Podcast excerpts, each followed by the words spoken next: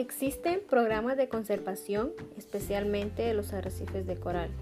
Entre ellos destacan el proyecto de cooperación triangular entre República Dominicana, Costa Rica y Honduras para la conservación y restauración de arrecifes de coral.